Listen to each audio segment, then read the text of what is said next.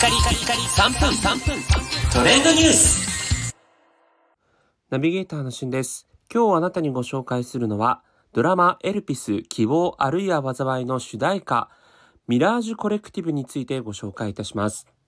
えこちらですね、スタッツ、今ね、えー、大人気のあの音楽プロデューサー、スタッツがプロデュースする音楽集団、ミラージュコレクティブというユニットによる新曲、ミラージュが、長澤まさみさんが主演をしている月曜10時、フジテレビですね、エルピス、希望あるいは災いの主題歌として起用されています。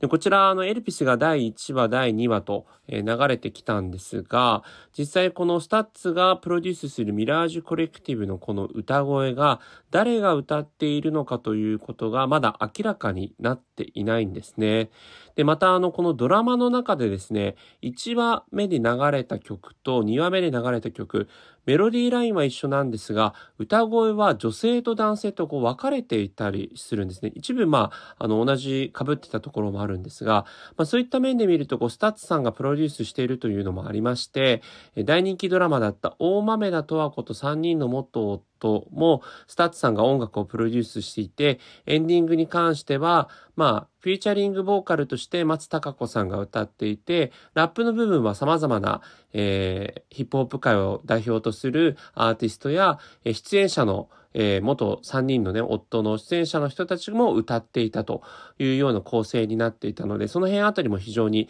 ドラマの中で話題になっていたんですが、今回のこのエルピス、希望あるいは災いの、えー、この主題歌においても、1話、2話とね、えー、ちょっと違う人が歌っているということもあって、えー、今後どんな風に展開していくのかがまた楽しみだなと思っています。あの、個人的にはですね、2話目の歌っていた女性のあの歌声は、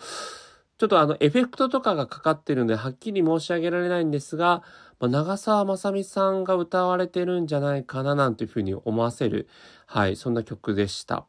えー、そしてですね、あの、ツイッターとかをはじめとして、この、あの、配信が、もうこのミラージュというね、曲配信されてるんですが、えー、2番の歌声がですね、藤井風さんの歌い方とか歌声に結構似ているんですね。なので今後歌声が誰であるかということが明らかになったことなった時に、まあ、もしかしたらこの音楽集団ミラージュコレクティブに藤井風がいる可能性もあるということで、徐々にね、そのあたり今後明らかになっていくと思いますので、まあ、メンバー、そしてね、メンバー構成、えー、今後注目かなというふうに思っております。